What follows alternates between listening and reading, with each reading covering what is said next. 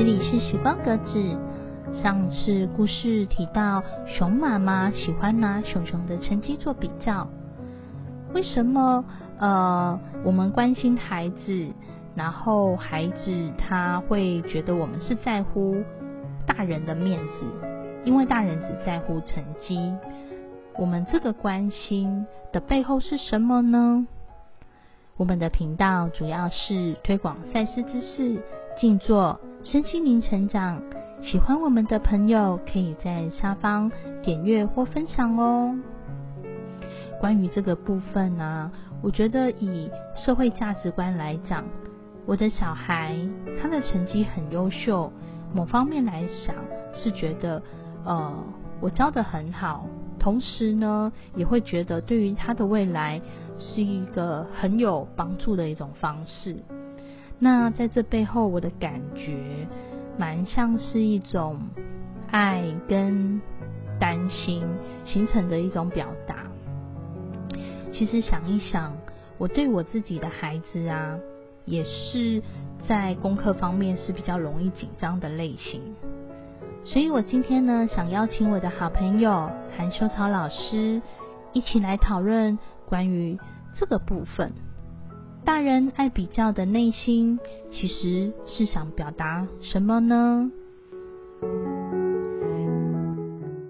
哎，如同主持人说的哦，没错，比较啊，好像就是一种根深蒂固的社会价值观。比较呢，是人类群聚、社会群聚的一种活动，它是比较常见的一种思考方式。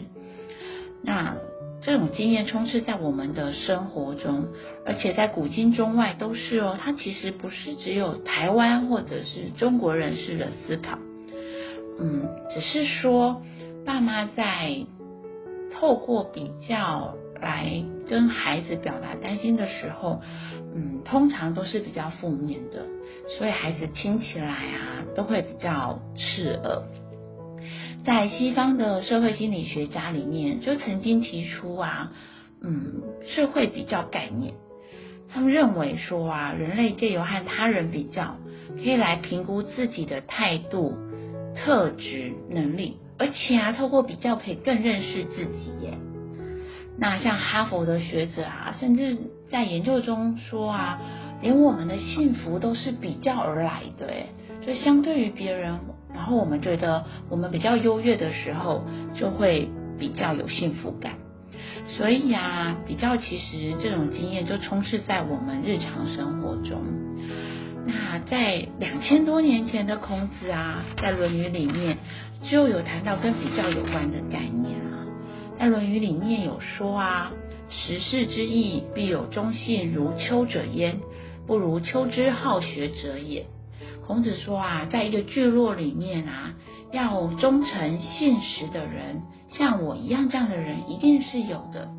但我的优秀啊，还有我现在这样的呃特质，其实只在于我比别人好学。你看啊，我比别人好学，孔子自己说，哎，就是一种比较喽。所以其实是古今中外都有。然后啊，道家的同一个时期的道家的老子。诶，他对比较也有不同的看法诶，在老子的《道德经》的第二章，我记得他好像是说：“天下皆知美之为美，斯恶已；皆知善之为善，斯不善也。故无有相生，难易相成，长短相较，高下相倾，音声相和，前后相随。”所以呀，在两千多年前，你看就有长短，诶，这就是比较来的，对不对？然后高下，然后美丑。然后啊，嗯，老子就说啊，好，圣人无为之事，行不言之教，就是说无用之为大用。老子的想法比较是，其实比较啊是没有多大意义的，它都是一种相对性的概念而已。诶，那所以我们就知道啊，其实比较是一个人类的社会行为，就是像主持人说的啊，它是一个社会价值观。那我们的生活当中，这样说来，是不是很难脱离比较这个行为模式呢？诶，的确是哦。其实啊，我们大人从小到大的生活的呃状况，我们好像也很讨厌被比较，对不对？小时候被比较功课，甚至被比较身高体重，嗯，被比较呃功课之外的呃考的学校好不好？再大一点呢，出了社会，我们自己也会比较，哎，我们的工作状况好不好？啊，我们的薪水高低有多少？那甚至啊，嗯，过年过节啊，嗯，大家聚在一起。哎，也会比较待遇好不好，分红高不高，真的好像生活当中就充斥着比较。那我们再仔细想想，比较带给我们是快乐的吗？是像心理学家和经济学家说的，它给我们嗯很好的动力哦，或者是它是一种向上的提升的一个 push 的力量呢？嗯嗯，或许其实也是有的。嗯，但是我们要去思考一下，当我们在言语当中对孩子提出比较的这个语言的行为的时候，这种行为语言对孩子来讲，他接收到了什么啊？这一次我们就来深入探讨，大人通常从比较的言语里面来，嗯，指导小孩或说明他的担心。给小孩带来什么样的影响呢？我们先想想自己，常常如果落入比较，或是出现比较心态的时候，其实啊，我们是有一种优越感的需求，或者是一种内心里面需要被认同的需求。那这种被认同的需求，还有优越感的需求，有时候我们就会把我们的期待付诸在孩子的身上。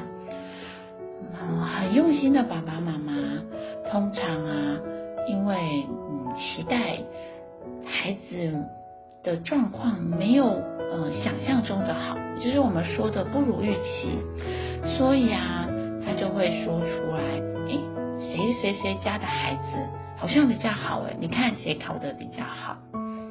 那这种担心还有呃期待没有完成，嗯，期待没有得到满足，然后付诸在孩子的身上，在孩子听来，他就会觉得爸妈其实只有要求，那只有比较。那为什么我们会要这样的比较呢？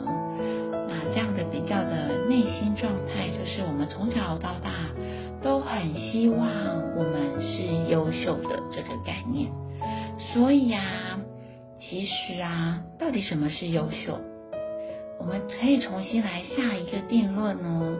你觉得什么样的孩子才是你心目中符合期待、优秀的孩子？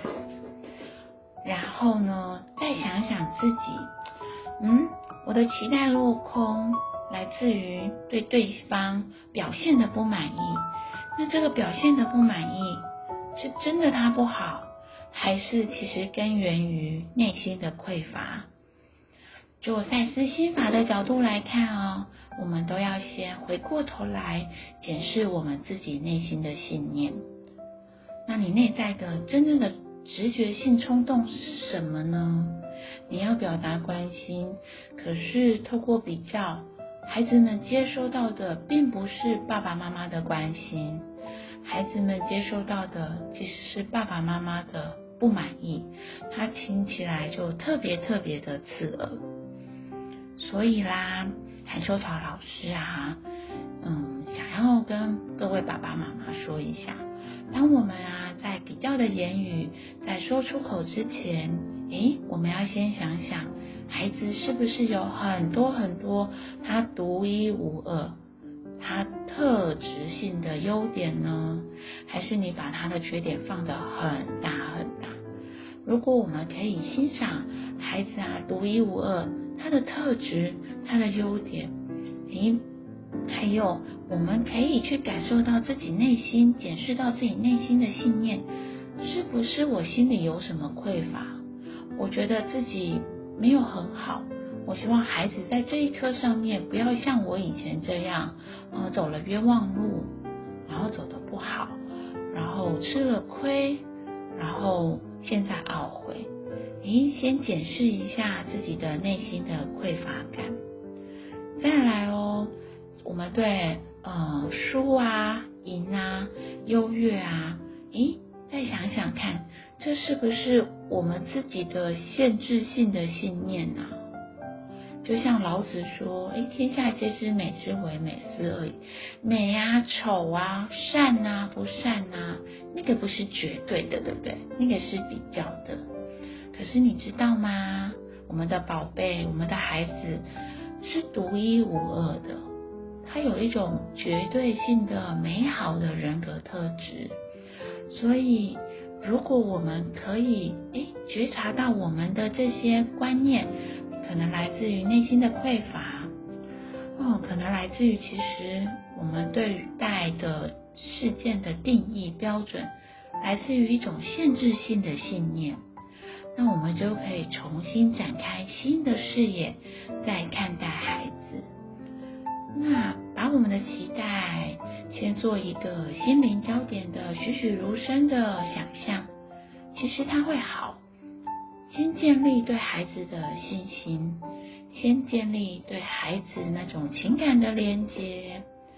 那情感的连接，想象的渴望，让这个孩子在你面前表现的时候，他自然而然透过心灵的连接、情感的连接，会越来越如同你期待的这样。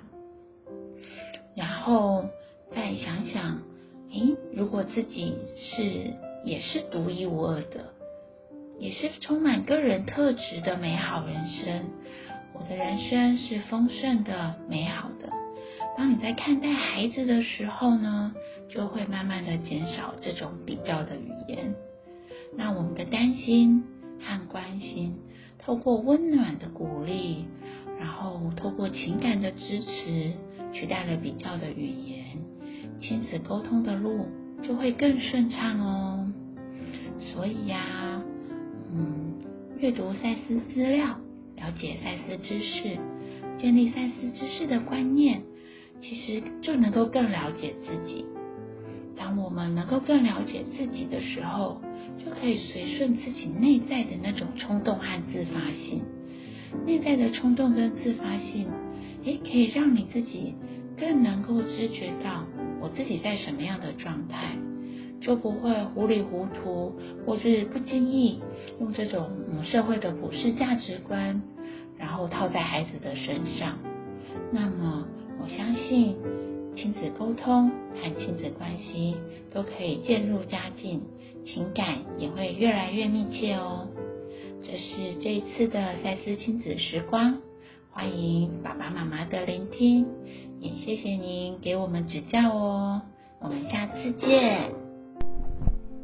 拜拜。